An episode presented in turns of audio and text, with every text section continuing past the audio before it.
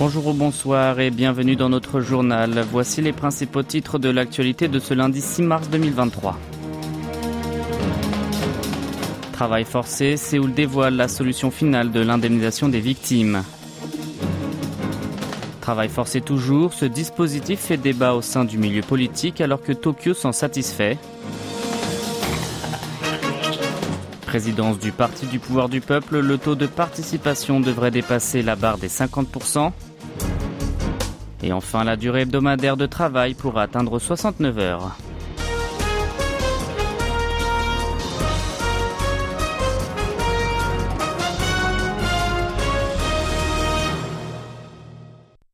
Séoul vient de rendre public officiellement son plan pour le dédommagement des Coréens forcés à travailler par des entreprises japonaises pendant la Seconde Guerre mondiale. Cette solution consiste à créer un fonds sous la tutelle du ministère de l'Intérieur et de la Sécurité avec la contribution de 16 sociétés sud-coréennes, dont POSCO, ayant bénéficié du traité entre la Corée du Sud et le Japon signé en 1965. À propos des firmes nippones, le gouvernement s'attend à leur participation participation volontaire.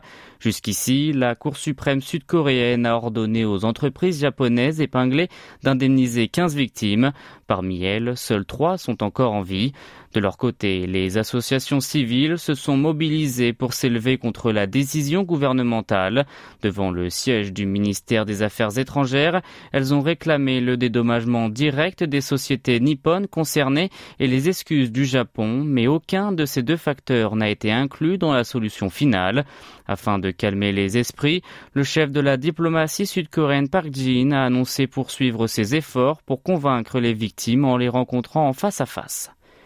La solution de l'indemnisation des victimes du travail forcé sous la colonisation japonaise divise le monde politique. Le parti du pouvoir du peuple, le PPP, a jugé que le gouvernement avait pris une décision importante d'un point de vue global. Selon la formation présidentielle, les relations entre la Corée du Sud et le Japon sont tombées dans un cercle vicieux depuis longtemps. Elle se demande alors si maintenir cet état diplomatique déplorable contribue à l'intérêt du pays. Le chef de son comité d'urgence a affirmé que ce dispositif tenait compte de l'attente pour les échanges des nouvelles générations des deux nations voisines à l'heure où la coopération en matière de sécurité entre Séoul, Washington et Tokyo n'a jamais été aussi importante. D'après Chon Jin-sok, cette mesure ouvre une nouvelle page de l'histoire bilatérale. Selon lui, la balle est désormais dans le camp de l'archipel et ce dernier devra apporter une réponse sincère. En revanche, le Minju a vivement protesté contre cette décision décision qui, selon lui, fait toujours souffrir autant les victimes qui ont réclamé les excuses du Japon.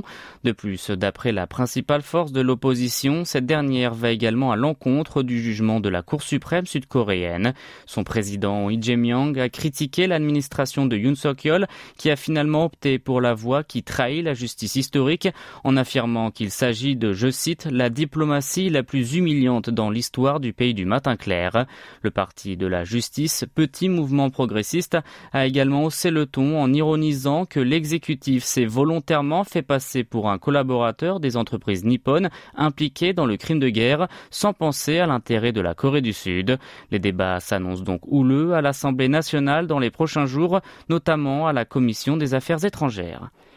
Et le ministre japonais des Affaires étrangères de son côté a déclaré aujourd'hui que la solution du dédommagement des victimes du travail forcé, publiée par Séoul, rendrait les relations des deux pays plus saines. Yoshimasa Hayashi a indiqué dans une conférence de presse que Tokyo héritait de la perception historique des administrations précédentes, y compris la déclaration commune signée en 1998 par le président sud-coréen de l'époque, Kim Dae-jung, et le premier ministre nippon d'antan Keizo Obuchi. Selon le chef de la diplomatie, la Corée du Sud et le Japon sont des pays voisins importants qui doivent collaborer pour faire face ensemble aux différents défis internationaux.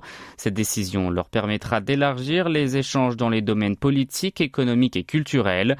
Sur la question concernant la contribution des sociétés japonaises au fonds servant à indemniser les victimes, Hayashi a répondu que l'exécutif nippon n'avait pas de position spéciale sur les activités des dons du secteur privé. Vous êtes à l'écoute du journal en français sur KBS World Radio. Toujours concernant les relations Séoul-Tokyo, la Corée du Sud et le Japon ont décidé de suspendre la procédure du règlement des différends de l'Organisation mondiale du commerce, l'OMC, pendant leurs négociations sur les restrictions commerciales imposées à l'encontre de Séoul. C'est ce qu'a annoncé cet après-midi le directeur général du département de politique commerciale du ministère sud-coréen de l'industrie et du commerce extérieur. D'après Kangam Chan, les deux pays se sont engagés à accélérer les tractations pour retrouver leur situation commerciale d'avant juillet 2019. Le gouvernement japonais compte organiser sous peu une discussion sur la gestion des exportations bilatérales. Kang a déclaré s'attendre à ce que le dialogue des deux nations contribue à la stabilisation des chaînes d'approvisionnement. Petit rappel, en juillet 2019, l'archipel a imposé des contrôles sur les ventes en direction du pays du matin clair de trois matériaux essentiels à la fabrication des semi-conducteurs et des écrans plats, comme le fluorure d'hydrogène. Une mesure de représailles alors que la Cour suprême sud-coréenne avait ordonné un an plus tôt aux entreprises nippones d'indemniser les victimes de leur travail forcé durant la Seconde Guerre mondiale. Un mois après, le Japon est allé encore plus loin et a retiré la Corée du Sud de la liste blanche incluant ses partenaires commerciaux privilégiés. En septembre de la même année, Séoul avait alors sollicité l'OMC vis-à-vis des mesures restrictives de Tokyo.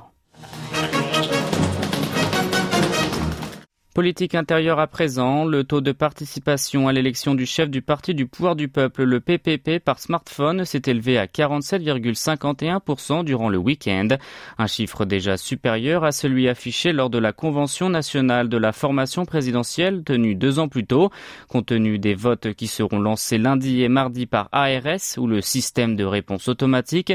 La participation électorale devrait dépasser la barre des 50%. Le résultat sera annoncé lors de la Convention nationale du PPP ce mercredi. Le président de la République y sera aussi présent. Cependant, si aucun candidat n'obtient la majorité absolue des suffrages exprimés, le second tour se ferait entre les deux postulants arrivés en tête et le patron du parti sera révélé dimanche. Les employés sud-coréens pourront travailler jusqu'à 69 heures par semaine et profiter de plus de congés en échange.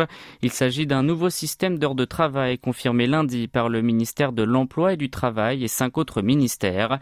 L'administration de Yoon Suk-yeol a décidé d'ajuster la semaine de travail maximale actuelle de 52 heures dans le cadre d'une restructuration massive du système de travail. Ainsi, elle cherche à accroître la flexibilité du dispositif en question pour permettre aux salariés de gérer leurs heures de travail non seulement par semaine, mais aussi par une période de référence plus longue qu'un mois. Cette réforme permettra de travailler 52 heures de plus pour un mois, 156 heures pour un trimestre, 312 pour un semestre et 624 pour un an. Le ministre du Travail et de l'Emploi, Lee Chang-shik, a indiqué que le système actuel restreignait le droit de choisir les heures de travail chez les salariés et ne répondait pas à la demande et à l'offre du syndicat et du patronat. De plus, le gouvernement a limité la durée maximale des heures supplémentaires successives. Il est donc autorisé de faire au maximum 140 heures de travail supplémentaires successives, soit 90% des 156 heures pour un trimestre. Par conséquent, la durée maximale du travail sera prolongée jusqu'à 69 heures hebdomadairement. En échange, les autorités introduiront un système de repos compensateur. Les employés pourront ainsi choisir entre deux options, soit travailler jusqu'à 69 heures hebdomadairement, mais pouvoir se étendre pendant 11 heures consécutives, soit travailler jusqu'à 64 heures par semaine sans les 11 heures de repos. L'exécutif prévoit de publier un avis préalable de la législation connexe lundi et de soumettre un projet de loi au Parlement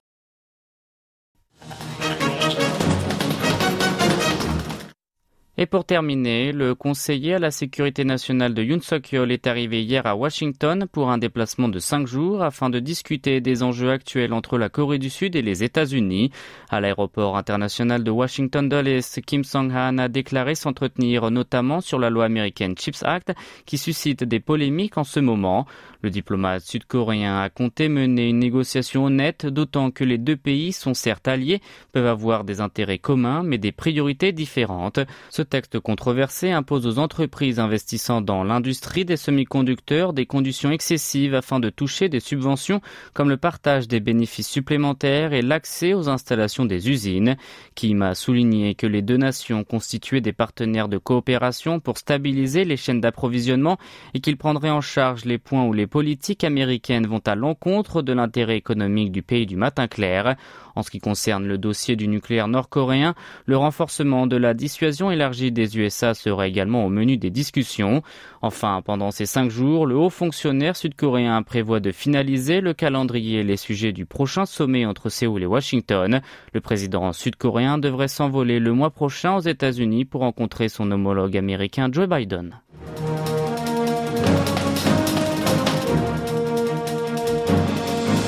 C'est la fin de ce journal qui vous a été présenté par Maxime Lalo.